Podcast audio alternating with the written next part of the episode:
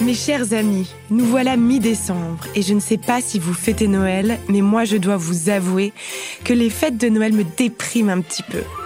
Il paraît que je ne suis pas la seule, que c'est une source de stress pour une majorité de Français.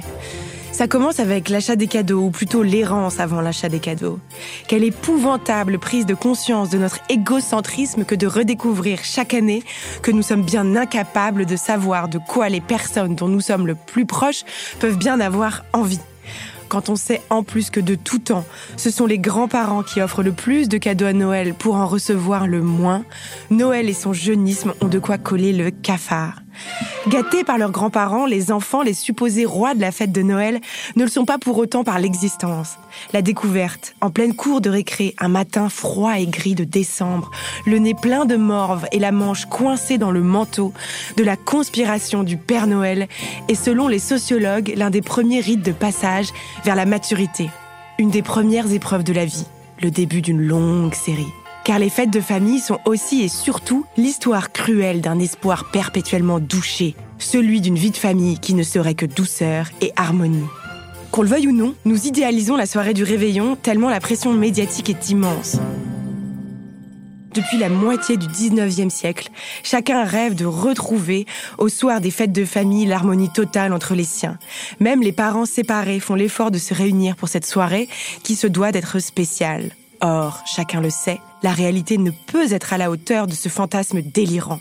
Car avec les fêtes de fin d'année viennent inévitablement les débats sur le foie gras, l'élection présidentielle ou encore l'écriture inclusive. Et il est difficile, quand on fait partie de la team progressiste comme vous et moi probablement, de ne pas finir par se voir taxé, de ne pas être assez pédago, d'en faire trop, d'être trop radical ou encore de desservir sa propre cause. Mais pas cette année, mes amis cette année sera différente, car nous sommes à vos côtés durant toute cette période. Dans cet épisode spécial dont peut plus rien dire, nous allons apprendre à gagner les débats, ou du moins essayer de gagner les débats. Et si vous ne fêtez pas Noël, ce guide est utilisable évidemment pour toutes les autres fêtes de famille.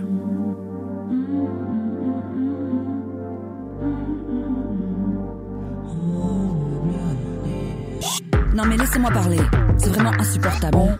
Peut plus rien dire. Vraiment, c'est n'importe quoi. On peut plus rien dire. Et la prochaine fois, ça sera quoi? On ne peut plus rien dire. Qu'est-ce que c'est que ça? On peut plus rien Mes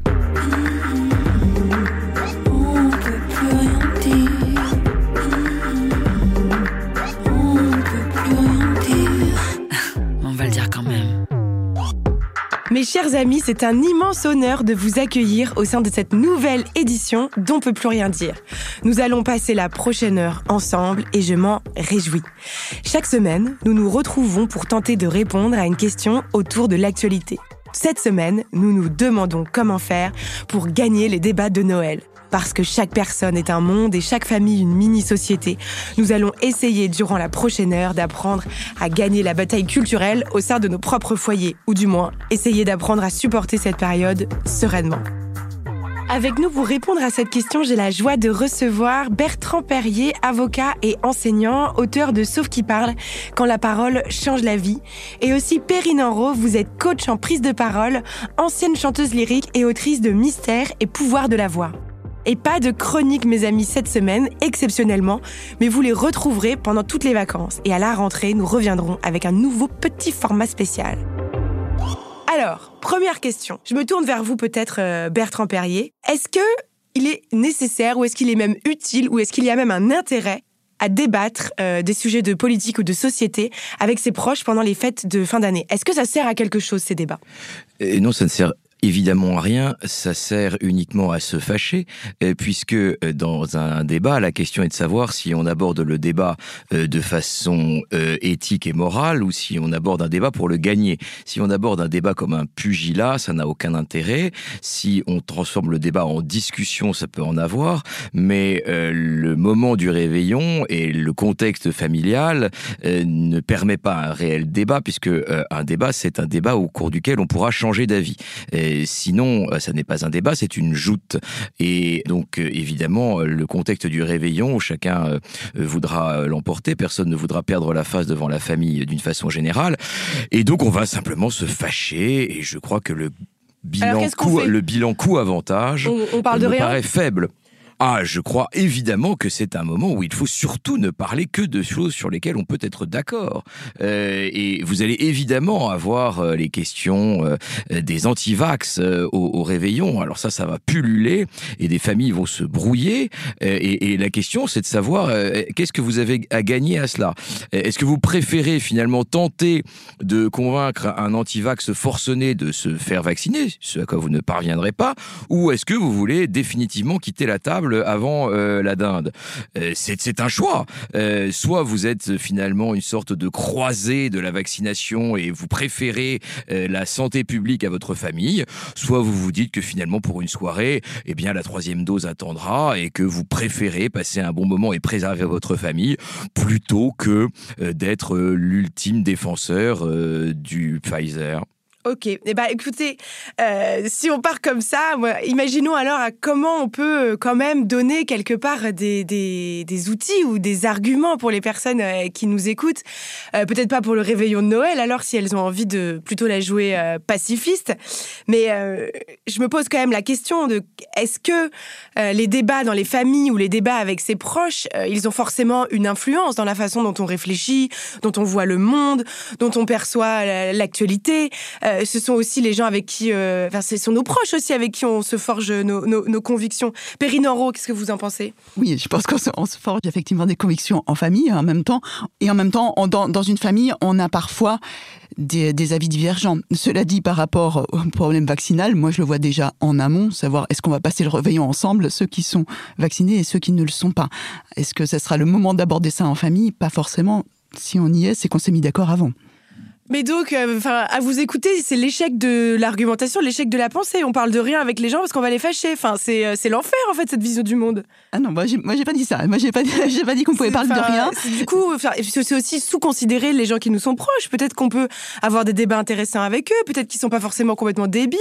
Peut-être qu'on peut les faire évoluer. Peut-être que c'est eux qui vont nous faire évoluer. Enfin, c'est d'une tristesse absolue là. Réveillez-vous. C'est pas possible de penser comme ça. Alors moi, attendez, moi j'ai jamais dit qu'on pouvait débattre de rien. Oui, bah je pense que moi j'aime bien bien, au contraire, débattre, amener des sujets intéressants, pas juste parler de la couleur de la dinde, si elle est trop cuite ou pas assez cuite.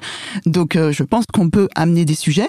Après, la question est effectivement, est-ce qu'on veut être là pour gagner? Et ça, en tout cas, c'est pas mon cas. ou pour avancer. Pour gagner, si vous voulez, c'est une petite, euh, une petite boutade. La question se pose aussi, qu'est-ce que c'est gagner un débat? Est-ce que c'est peut-être créer du trouble? Est-ce que c'est peut-être euh, justement accepter de pas être d'accord et se dire que eh ben très bien, on a le droit de pas avoir les mêmes opinions. Qu'est-ce que c'est gagner? C'est peut-être ça aussi gagner tout simplement. C'est peut-être maintenir un lien avec une personne qui pense pas comme nous. C'est peut-être ça gagner. Moi, c'est comme ça que je l'entends. Oui, je pense que dans tout débat, il y a effectivement le sujet sur lequel dont on parle et puis le lien avec la personne. Et euh, ce qui est fondamental, si on veut gagner quelque chose, je crois, en tout cas, c'est de garder le lien, de pas casser le lien. Et là, déjà, on a gagné quelque chose. Après, peut-être qu'on a gagné aussi si soi-même et l'autre, on a été amené pendant cet échange à évoluer un tout petit peu sur nos positions mais la, question est, de mettre de l'affect ou pas dans le débat. En réalité, euh, est-ce que parce que je ne suis pas d'accord avec toi, et je ne t'aime pas, est-ce que finalement la personne est réductible à ses opinions ou est-ce que en dépit d'un désaccord sur euh, une idée ou une autre, eh bien euh, l'affection demeure? Puisque évidemment le moment familial est un moment d'abord personnel et donc la question est de savoir si une personne est réductible à, ses opinions. la réponse est évidemment non, mais parfois certains ne le pensent pas. Et donc le pré présupposé d'un débat possible, c'est que la personne n'est pas réductible à ses opinions et que peut être en désaccord, et que peut-être on peut être en, désaccord violent sur une question et conserver un lien. Euh, l'introduction que je faisais en première euh, réponse euh, présupposait que chez certaines personnes, eh bien, le désaccord est est une agression personnelle. Et il faut se départir de cette idée et se dire que euh, on, peut avoir un débat et repartir meilleurs amis. Vous savez, euh, les, les, avocats connaissent ça très bien. Euh, nous nous écharpons violemment à l'audience et nous allons boire un café derrière parce que il y a d'un côté la thèse que l'on soutient et de l'autre la personne que l'on est. Et donc il faut bien distinguer. C'est vraiment la, la mm. condition d'une soirée de Noël réussie. C'est je ne suis pas d'accord mais je t'aime quand même. Et comment faire? J'entends ce que vous dites euh, quand on est en désaccord sur un sujet, que ce soit politique ou sociétal, mais quand le désaccord touche à des valeurs qui sont euh, euh, on va dire, fondamentales. Par exemple, si une personne qu'on aime euh, va tenir des propos va, qui sont considérés comme soit racistes ou homophobes, qui sont plus de l'ordre de l'opinion, qui sont autre chose, qui sont même illégales ou interdites. dans ces, dans ces, dans ces moments-là que, que, les, choses deviennent délicates. Comment faire dans ces cas-là? Ah, Je crois qu'il faut arrêter tout de suite parce qu'on va se fâcher. si, si, si une vision du monde est radicalement impossible, il faut mettre de côté les idées pour ne plus parler que des questions personnelles. Euh, si on, fait, on laisse envahir la sphère du personnel par une idéologie avec laquelle euh, on est en rupture absolue, totale et définitive, et qu'aucun accord, ni même aucune, aucun pas vers l'autre n'est possible, euh, évidemment, il faut arrêter. Mais vous savez, aussi pour s'en protéger, parce que parfois la violence des arguments en face peuvent être très, très, enfin, difficiles à, entendre. Mais c'est insupportable. Le nombre de, de jeunes homosexuels qui doivent à Noël euh, supporter les propos homophobes euh, de leur famille euh, créent des drames à, chaque fois. Mais vous savez, finalement, le, repas de Noël ou toutes ces autres réunions de famille sont aussi des occasions de, débat. Si encore une fois on, met des présupposés dans le débat, à savoir on n'est pas d'accord mais je t'aime quand même, et c'est des moments où, on peut en effet échanger de façon peut-être un peu plus longue. Ça, ça me rappelle une expérience qui a été faite en 2019 aux États-Unis qui est intéressante, qui s'appelle America in One Room, c'est-à-dire l'Amérique dans une seule pièce. On a mis 500 euh, personnes euh, dans une pièce pendant quatre jours. Euh, ils étaient républicains et démocrates et ils n'étaient d'accord sur rien. Et pendant quatre jours, ils ont pu débattre, ils ont pu consulter des experts, etc.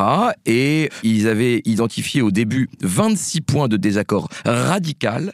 Et au bout de quatre jours, il n'en restait plus que quatre. C'est-à-dire que finalement, si on accepte les règles du débat, eh bien, avec un peu de temps et un peu d'honnêteté et un peu de morale et d'éthique dans le débat, on peut se mettre d'accord sur quasiment tout. Comment on peut utiliser euh, sa voix comme un instrument pour essayer de, faire passer, ses, pour essayer de défendre au mieux possible ses convictions, Perrine alors la voix, c'est quelque chose d'étonnant parce qu'on l'utilise tous les jours et en fait, on n'y pense pas. Et souvent, effectivement, je suis confrontée à des gens qui me disent, mais oui, mais moi, je maîtrise pas ma voix quand je suis passionnée, quand j'ai une émotion, notamment des femmes qui disent, j'ai la voix qui monte dans les aigus. Et c'est souvent, je pense aussi dans les débats, ce qui peut poser problème, outre les, valeurs, c'est la manière dont on s'exprime et l'intonation qu'on va donner à ses propos. Donc les personnes vont pouvoir se sentir agressées par le ton de voix. Et la voix, ça se travaille. En fait, c'est travaillé inconsciemment. On peut la travailler consciemment. Ça commence par l'écoute. Parce que quand on parle, notre cortex auditif euh, se, coupe, c'est-à-dire qu'on ne s'écoute pas parler. Parce que c'est une économie d'énergie du cerveau. Est-ce qu'on est trop concentré sur ce qu'on dit ou Non, c'est le, c'est le, le, cerveau qui se dit ok ça c'est pas la peine, je connais, euh, je connais ce son-là, je connais euh, ce, la voix, donc ma propre voix. Au moment où je parle, généralement je ne l'écoute pas. Et si la première chose à faire pour maîtriser sa voix, c'est de se forcer à l'écouter. C'est-à-dire comment ma voix sonne au moment où je parle. Est-ce que c'est vrai que dans un débat, celui qui s'énerve, euh, c'est celui qui a perdu, quelque part? Ou est-ce que c'est un, signe de... Enfin, qu'on se laisse emporter? Est-ce que c'est toujours négatif de s'énerver dans un débat? Je pense qu'on n'a pas forcément perdu. Si on s'énerve, c'est qu'on est touché dans ses émotions, peut-être dans sa fierté, dans son ego ou dans ses valeurs, et que c'est une manifestation de, de ce côté je suis touché. Est-ce que quand on est touché, on est perdu? On a perdu pas forcément. Pas forcément. Pas forcément. Après, le problème de, de l'émotion, c'est qu'elle va couper le, le, débat souvent. Et toute la question, c'est en face, comment j'accueille euh, cette émotion? Comment j'accueille cette émotion Et je crois, vous disiez tout à l'heure, est-ce qu'on peut discuter quand il y a quelqu'un qui a vraiment des valeurs euh, complètement opposées aux nôtres? C'est, quelque chose de, de compliqué, mais c'est là, c'est là où est le vrai sujet, effectivement. Et peut-être que la première chose, c'est d'essayer de comprendre, et notamment comprendre quand il y a une émotion. C'est-à-dire qu'est-ce qui fait que la personne réagit aussi violemment? Donc si une personne s'énerve en face de nous, à garder en tête ça veut dire que probablement elle se sent heurtée quelque part dans sa fierté ou dans ses valeurs ou dans ses convictions. Oui. Donc ça peut être une question qu'on pose en disant euh, pourquoi, enfin qu'est-ce qui oui. enfin je sais pas qu'est-ce qu'on peut dire? Bah, qu'est-ce qui te touche autant dans, dans ce sujet? Oui. En quoi c'est important pour toi? Qu'est-ce qui se passe pour toi quand on évoque, quand j'évoque ça? C'est pour le coup questionner la personne effectivement sur ses valeurs, sur son ressenti, sur son émotion. Et pourquoi pas le, le verbaliser à sa place? J'ai l'impression que c'est quelque chose qui te touche beaucoup, qui te tient à cœur, parce que je pense qu'il faut d'abord désamorcer l'émotion, comprendre la personne, comprendre son émotion, avant d'argumenter. Et souvent, on fait l'inverse. On argumente avant d'accueillir l'émotion et de désamorcer ce qui se passe chez la personne. La, question de l'écoute est évidemment déterminante et depuis le début de notre discussion, nous, évoluons sur le rapport entre le rationnel et l'irrationnel dans le débat. Est-ce que le débat serait une sorte de mécanique euh, dans laquelle il y aurait des règles euh, ou est-ce que finalement il y a une part d'humain irréductible qui fait que le débat c'est d'abord de la chair et de la pâte humaine? La question de l'écoute est déterminante au sens où, me semble-t-il, euh, les gens qui ont des convictions très arrêtées, hein, vous savez, on parle d'idées arrêtées quand on a une idée arrêtée, c'est qu'on s'est précisément arrêté de penser. Euh, si on a une idée, c'est qu'on s'est fait une conviction, qu'on a arrêté de douter. Et donc, euh, moi, ce, que je trouve intéressant, justement, dans la question de, de l'écoute que vous soulevez, c'est de laisser parler les gens avec lesquels on n'est pas d'accord et de gratter derrière les formules toutes faites et les punchlines que l'on utilise sur Twitter dans des, vous savez, ces, ces, biais cognitifs qu'on appelle les biais de confirmation, c'est-à-dire que on est sensible dans un discours qu'aux idées avec lesquelles on est déjà d'accord. Et donc notre vie est faite de biais de confirmation. On nous présente sur les réseaux sociaux des personnes avec lesquelles on est déjà d'accord. Nous vivons dans des bulles cognitives euh, qui font que euh, nous sommes simplement renforcés dans nos convictions. Et donc l'idée du débat est très déstabilisante puisque pour une fois, il y a un élément d'extranéité c'est-à-dire qu'on nous présente une idée qui est différente. Et donc, dans ces euh, techniques argumentatives, la plus facile est effectivement d'aller sur des punchlines, d'aller sur des formules toutes faites. Et donc, l'intérêt, peut-être, si vous voulez véritablement débattre au risque de se fâcher, c'est euh, d'aller questionner les choses et de dire, mais au-delà de ce que tu me dis par formule sur euh, la vaccination, sur l'immigration, sur la GPA, enfin, tous les sujets qui vont être abordés, est-ce que tu peux m'en dire un peu plus? C'est quoi la source? Quels sont les conséquences de ces propos que tu tiens et, si on gratte un peu, peut-être que ça va être beaucoup plus friable qu'on ne croit. C'est-à-dire que euh, finalement, vous savez, il y a une sorte de courage de la nuance et c'est beaucoup plus facile de dessiner une caricature que de dessiner un vrai portrait. Et donc, si on va un petit peu au-delà euh, des formules toutes faites, on peut déstabiliser la personne euh, sur deux choses, c'est-à-dire un, le fondement de ses idées et deux, les conséquences de ses idées. Donc, pensez-y si vous voulez vraiment débattre, ce encore une fois, je ne recommande pas, aller dans deux directions, les fondements de ce que tu dis et les conséquences de ce que tu dis. Oui. Pardon. Allez-y, allez-y, Périnaro. Et euh, effectivement, je pense que on ne pourra pas forcément faire changer d'avis la personne en face, mais une des erreurs, c'est de vouloir assommer des, donner des arguments contre, donner ses propres arguments, partir de là où on est nous. Et comme disait euh, Bertrand Perrier, je pense que l'idée, c'est de partir de la personne, d'où elle est, de lui poser des questions, de l'amener elle-même à aller plus loin dans ses conclusions. C'est-à-dire jusqu'où ça va, si elle croit vraiment ça, qu'est-ce que ça va donner ensuite. Donc effectivement, je vous rejoins complètement là-dessus. C'est faire parler l'autre, questionner l'autre pour l'amener éventuellement à évoluer. Le récit, finalement, le récit personnel est plus convaincant qu'un discours euh, politique. Je pense que c'est la réflexion que, chacun mène, c'est-à-dire aider une personne à réfléchir et à penser contre elle-même, est plus efficace que de parler contre elle. Oui, tout à fait. Oui, je comprends ce que vous voulez dire. Euh, il y a une question que je me pose aussi, c'est certains mots, on le sait, dans l'actualité, euh, sont parfois à la mode et sont brandis un peu comme des épouvantails pour euh, pour caricaturer certaines pensées ou caricaturer certains certains débats qui ont lieu au sein de la société. je pense au woke, je pense à intersectionnalité, enfin ces mots qui sont dont on connaît même pas vraiment le sens. je pense que, enfin j'imagine, est-ce que c'est correct que pour espérer avoir un canal de communication avec une personne, il faut d'éviter euh, ces mots un peu fourre-tout, un peu épouvantails, non?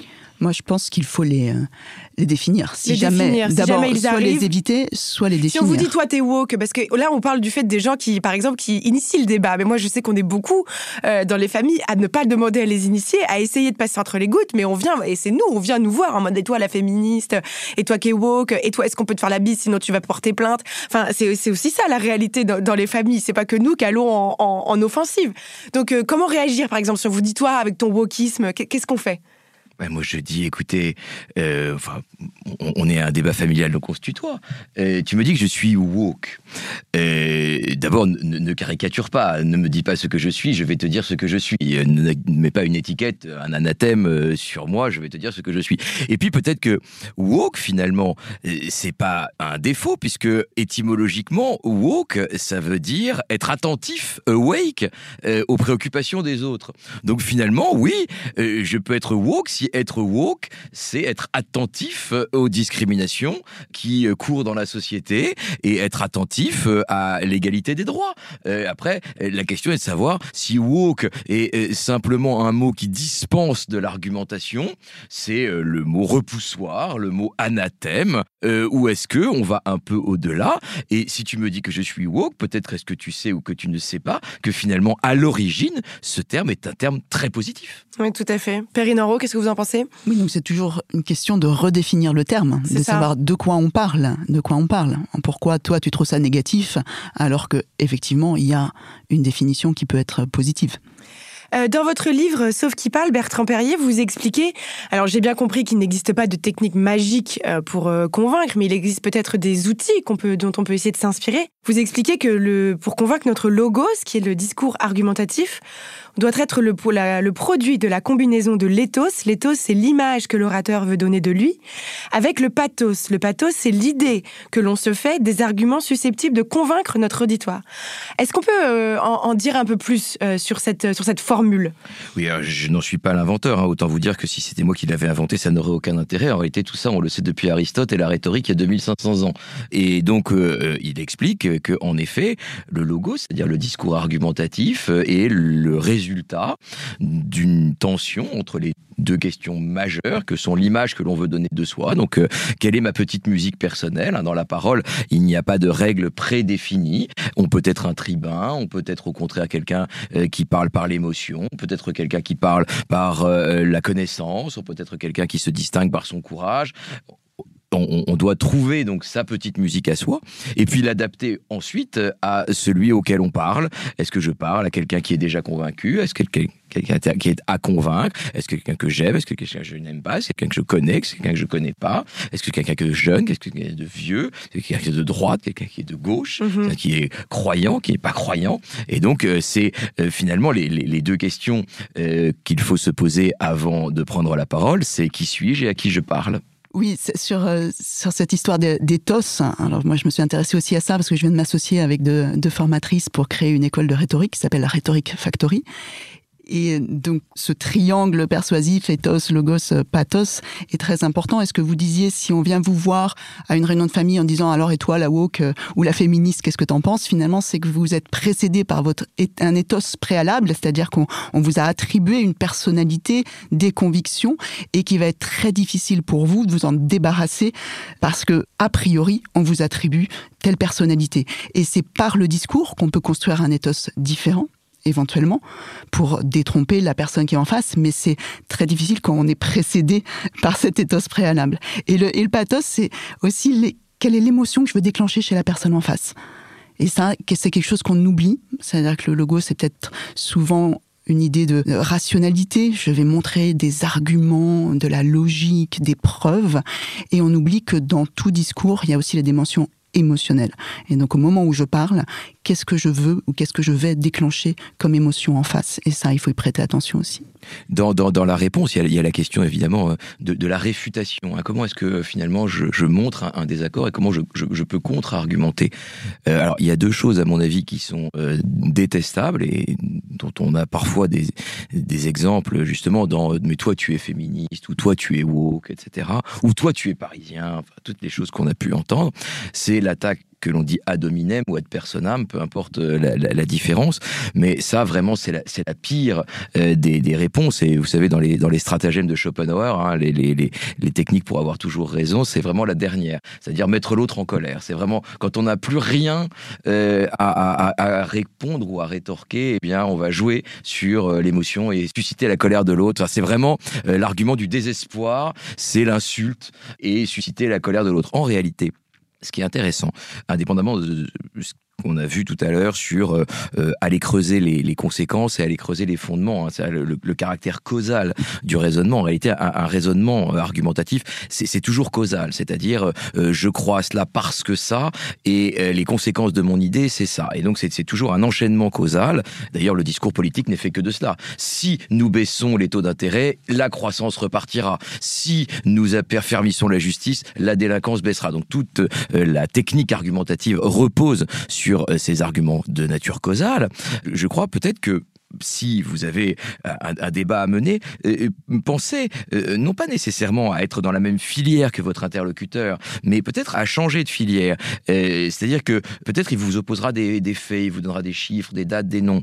Et pensez que, indépendamment de cela, il y a aussi des valeurs, des idées. Tu me dis cela, mais finalement, en, termes de valeurs, est-ce que tu es prêt à assumer ça? Ou à l'inverse, il va parler de façon très abstraite. Vous voyez, oui, ces idées-là, elles sont très intéressantes, mais si on place sur le terrain des faits, est-ce que ça fonctionne? Pensez plutôt à un pas de côté mhm. plutôt qu'à une opposition frontale. Décaler un peu les choses. Soit. Ah si on vous assomme de chiffres, vous pouvez répondre sur un, en, racontant un récit personnel. là, vous avez forgé vos conditions. Euh, si vous voulez, euh, euh, le chiffre, c'est une chose, c'est une réalité. Ce n'est pas ce qui est souhaitable. Donc, le chiffre, c'est c'est une idée de s'incliner devant le réel. Or, ce que l'on veut dans un débat précisément, c'est le transformer. Donc ça, c'est l'idée de dire là, j'ai des chiffres, des noms, des dates. Ce que tu me dis, c'est, je ne dis pas que c'est faux.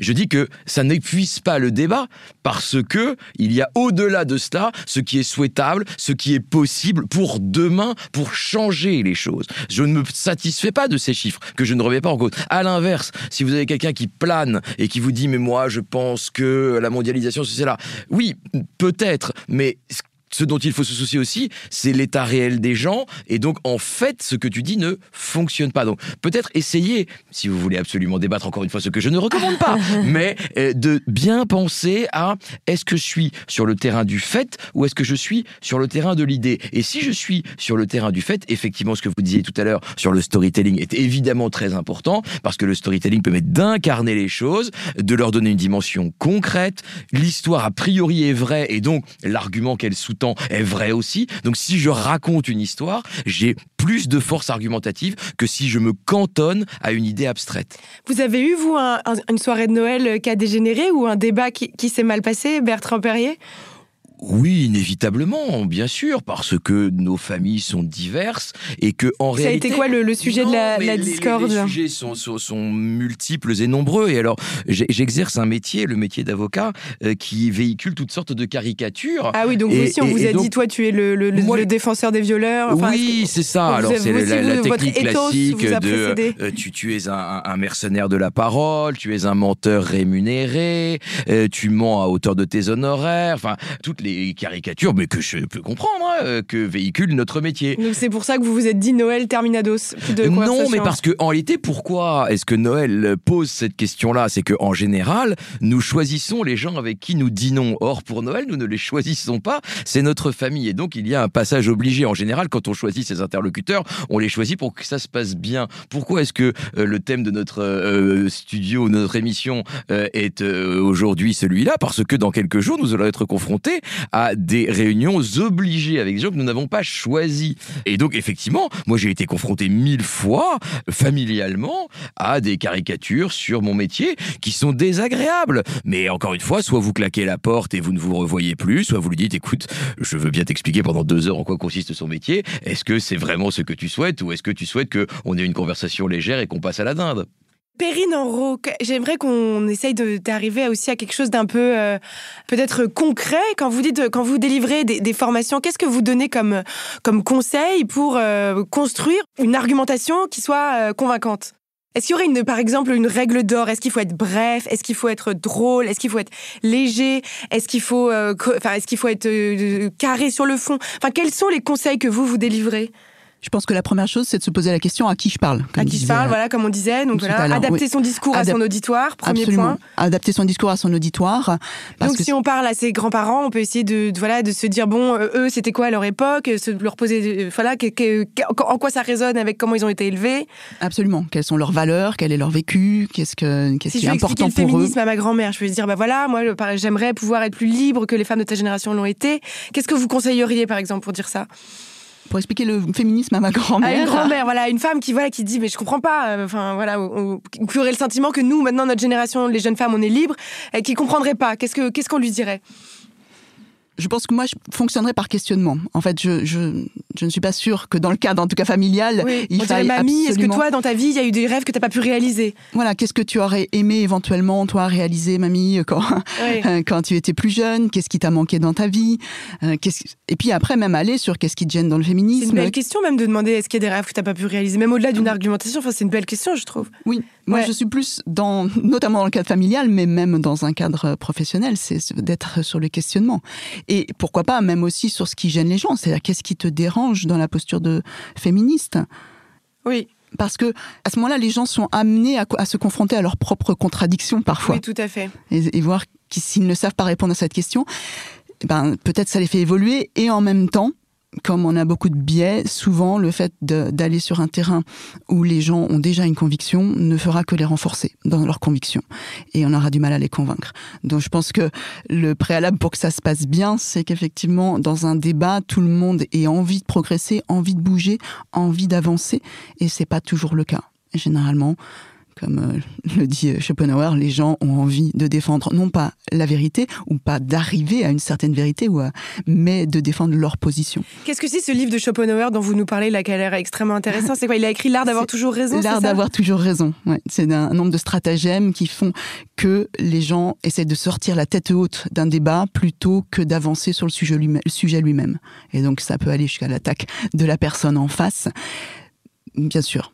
Mais, et la Oui, parce que dans un débat se joue aussi, euh, quand, surtout quand on a un débat euh, entre deux personnes devant d'autres gens de notre famille, Mm. euh, on joue aussi exactement euh, notre, euh, notre ego, notre fierté. Ouais. On n'a pas envie d'apparaître comme quelqu'un qui va parfois euh, euh, bah, se laisser euh, avoir, par, enfin pas avoir, mais qui, se, qui a à court d'arguments. Euh, On n'a pas pensé à cette, à cette euh, dimension-là, mais il y a aussi une dimension d'image quand on débat avec d'autres personnes autour. il y a une dimension d'ego absolument qui est là. Et Schopenhauer disait, c'est l'amour de la vérité disparaît sous l'amour de la vanité. Enfin, le, c'est, on, est plus euh, sensible à ce qu'on est, à notre image, à ce qu'on produit. fait- L'amour, redites-le, pardon, j'ai pas, vite. je sais pas La- si c'est les termes exacts, l'amour de la vérité, en tout cas, plutôt que le- on, on oublie la vérité pour faire passer la vanité. L'amour de la vérité disparaît sous l'amour de la vanité. Ah oui, c'est très joli. Allez-y, continuez, pardon. Et, euh, et donc oui, je crois que c'est là le grand problème, c'est que les gens n'aiment pas avoir, euh, enfin avoir tort et donc euh, changer d'avis, ça demande beaucoup d'ouverture d'esprit et ça fait partie, je pense, des grandes difficultés de, de l'espèce humaine, c'est de valoriser le fait de changer, de changer d'avis. Et on le voit dans tous les débats politiques. Je repense à, au débat qu'il y avait eu entre Mélenchon et Zemmour, et Zemmour qui attaquait Mélenchon en disant euh, mais Mélenchon d'aujourd'hui euh, n'est plus le Mélenchon d'hier. Et Mélenchon disant, alors c'est pas du tout pour défendre Mélenchon, mais, mais disant ben oui j'ai évolué. Mais ce qui est valorisé beaucoup dans le débat, le débat public, c'est le fait de rester sur la même position. Et je pense que c'est ancré en chacun d'entre nous, sans doute une question d'intégrité, mais la conservation de sa position est plus valorisée que quelqu'un qui va effectivement changer, puisqu'on va utiliser des expressions du genre, ouais, il retourne sa veste, ou euh, il n'est pas cohérent. Et donc je pense que ça, il y a, y a quelque chose là-dedans, la peur de pas être cohérent. C'est ça. Et accepter de Alors que c'est une richesse d'esprit Ouais. d'être capable de se remettre en question et de faire évoluer ses convictions. C'est la preuve aussi d'une grandeur d'âme. Moi, j'en suis persuadée. C'est l'ouverture d'esprit, c'est et c'est tout l'intérêt du débat. Et euh, aller dans un débat, c'est pouvoir justement échanger, avancer sur des sujets qui ne sont jamais fixes. Et peut-être aussi l'erreur vient de ça, c'est de penser qu'il y a une vérité. Alors que finalement, on est dans le domaine euh, en rhétorique du, du vraisemblable et pas de la vérité, et qu'il y a, sinon il n'y aurait pas de débat d'ailleurs. Mais des gens arrivent avec des causes absolues, donc une cause absolue, on peut pas en débattre. Oui, tout à fait. Alors, je suis contrainte, hélas, d'interrompre notre débat, justement, quelques petites secondes. On se retrouve juste après cette mini-pause.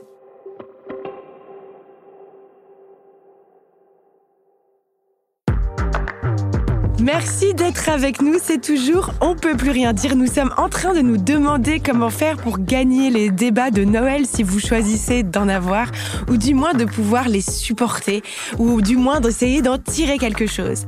Avec moi pour répondre à ces questions, l'avocat et professeur d'art oratoire Bertrand Perrier et la coach en prise de parole, artiste et autrice Perrine Enro. Il y a une question que j'aimerais vous poser que je pense aussi est essentielle, c'est finalement quand les gens parlent, est-ce qu'ils disent ce qu'ils pensent vraiment? Parce que parfois on répète des choses qu'on a entendues à droite à gauche et on n'est pas forcé. Enfin, il y a une partie de toute la communication qui sont des propos qu'on balance comme ça sans trop y réfléchir. Perrine Enro, allez-y. Oui.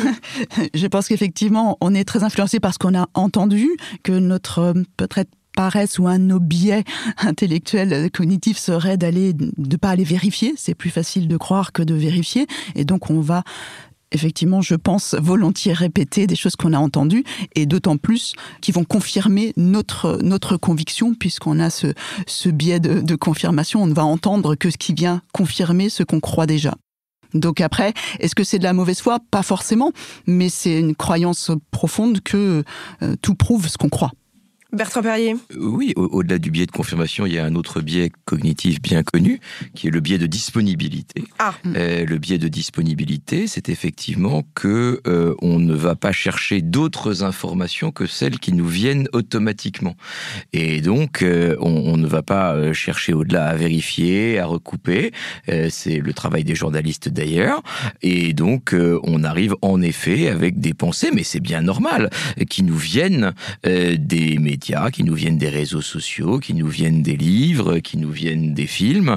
Et donc, euh, nous nous bâtissons avec cela une idée. Euh, mais ce qui me paraît euh, essentiel, non, je encore une fois. C'est une phrase que parfois on, on, on, a tous et on lance sans, sans, sans, trop s'en rendre compte. On arrive, je sais pas, quelque part et on va dire, ah, je sais pas encore, c'est relou de gréviste. Enfin, quelque chose qu'on quelque chose qu'on conscientise même pas. Alors, on n'est même pas dans le cadre du débat. C'est des, des, des, phrases qu'on répète sans presque même y penser. Non?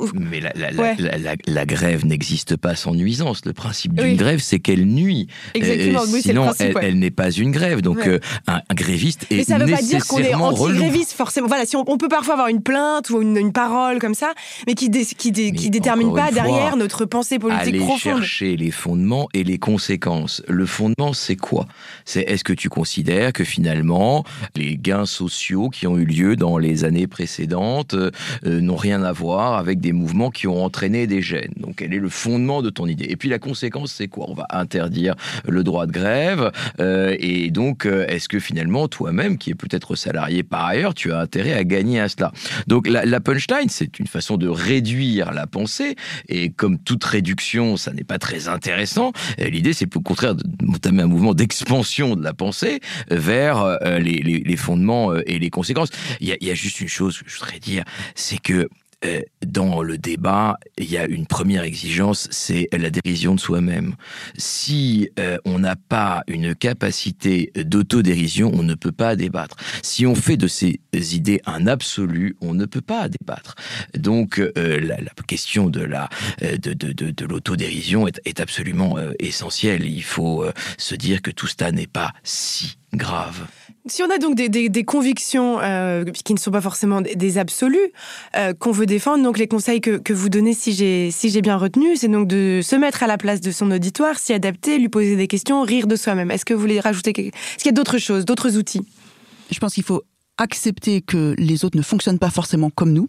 Et notamment, je pensais en vous écoutant, le côté euh, y a des gens qui sont extravertis au sens où ils vont parler et élaborer leurs pensées au moment où ils parlent, et donc effectivement peut-être des phrases qui vont venir comme ça sans y avoir pensé -hmm. au préalable. Alors que d'autres vont avoir besoin de vraiment réfléchir et prendre la parole qu'une fois que c'est mûrement pesé. Et souvent, il y a des heures qui viennent de ça, parce que quelqu'un lance quelque chose comme ça en l'air, parce que ça lui passe par la tête.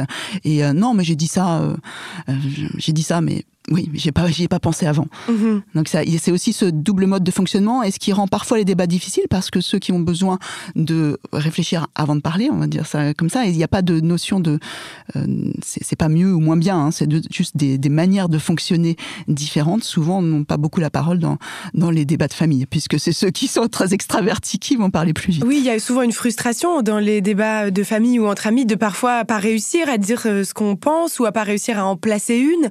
Euh, comment faire euh, quand on ressent cette frustration? Je pense qu'on peut toujours utiliser ce qu'on appelle la métacommunication, c'est-à-dire de parler de ce qui est en train de se passer. Au lieu de parler du sujet, ok, on parle plus du vaccin, on parle de comment on est en train de fonctionner ensemble. Peut-être écoutez, excusez-moi, est-ce que je peux vous interrompre une seconde, par exemple, parce que ça fait, euh, voilà, je, je, me sens, je me sens un peu frustrée parce que ça fait un quart d'heure qu'on débat sur le vaccin et j'ai pas pu donner mon opinion. Donc ça, c'est de la métacommunication, c'est-à-dire j'essaye de rétablir des règles du jeu de ce qui est en train de se passer. Et d'ailleurs, peut-être qu'on devrait le faire déjà au départ, quand, oui, on, quand on commence un débat, se dire attends, on va parler de ce sujet. Est-ce qu'on peut poser des règles? Est-ce qu'on peut poser des tours de parole, comme vous vous en posez d'ailleurs, des règles pour le débat qu'on est en train de, de faire aujourd'hui, pour l'émission Des tours de parole, du respect, de l'écoute, de pas interrompre, de laisser la personne aller jusqu'au bout. Et peut-être voir est-ce que je parle pas trop par rapport à l'autre. Alors ça, ce serait révolutionnaire, je pense, si on arrivait à instaurer ça dans, les familles, de faire un tour de parole quand on a un débat euh, politique. Là, je trouve que si on arrive à faire ça, on a déjà changé le monde un petit peu. C'est beau ça comme, euh, comme, euh, comme espérance. Oui, et c'est pas facile. Moi, je l'ai expérimenté. J'ai trois sœurs et, une, mère qui, est encore là. Et un jour, justement, sur un sujet délicat, on s'est dit, on va au lieu de chacune y aller de son, de, de son, avis, on va mettre des tours de parole, mais faire un double tour de parole, qui est un protocole assez intéressant. Donc chacune parle pendant, je crois qu'on a mis de trois minutes, et après, il y en a une autre qui parle sans interruption, sans rebondir, et on fait deux fois le tour comme ça. Et ce qui est très intéressant, c'est de voir la richesse, pour le coup, des idées qui émergent mais ça crée une frustration énorme de ne pas pouvoir dire ce à quoi on pense au moment où on y pense. Oui, c'est sûr. Mais c'est beaucoup plus riche souvent. Franchement, en tout cas, je trouve ça très très inspirant comme euh, comme technique. Euh, Bertrand Perrier, dans votre livre, euh, vous évoquez la différence entre la parole du jour et la parole de la nuit.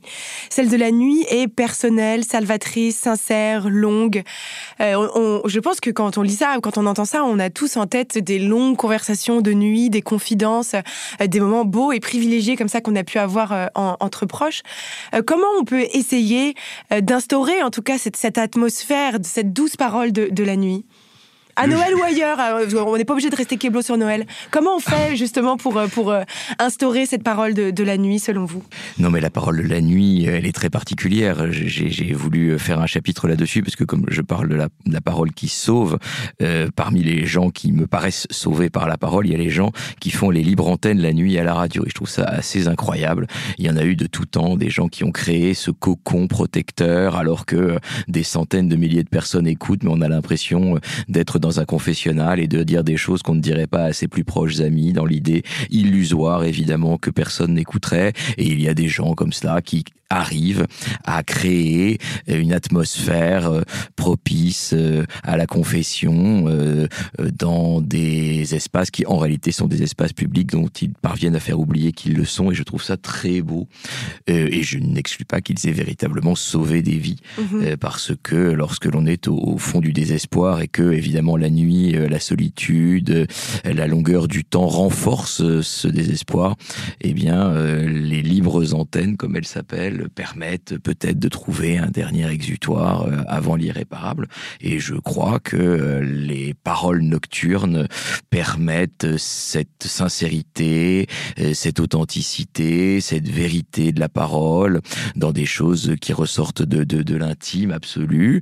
Et je, je, ne suis pas sûr que, encore une fois, le temps du réveillon soit propice à cela. Mais dans sa vie, non, mais il n'y a pas que Noël dans la vie. Je veux dire, il y a d'autres occasions avec les gens, avec nos proches. Comment on fait pour essayer d'instaurer justement cette, douceur, ce cocon, pour, pour créer cette parole qui sauve, comme vous dites? Mais, mais c'est parce que c'est un espace de non-jugement en réalité qui s'instaure.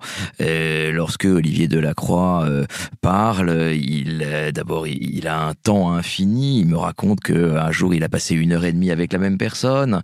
Donc on se dit qu'on n'a pas de limite de temps, qu'on n'a pas de cadre, qu'on va pas s'interrompre, qu'il n'y a pas de journal, qu'il n'y a pas de pub, qu'il n'y a pas de chanson, que vous avez le temps de m'expliquer vos problèmes, qu'on va dialoguer, euh, et que lui-même n'est pas là pour juger, il est là simplement pour accoucher. Perrine oui, je connaissais pas cette expression parole de la nuit. Je trouve ça très très très beau et c'est vrai que ça me parle beaucoup aussi.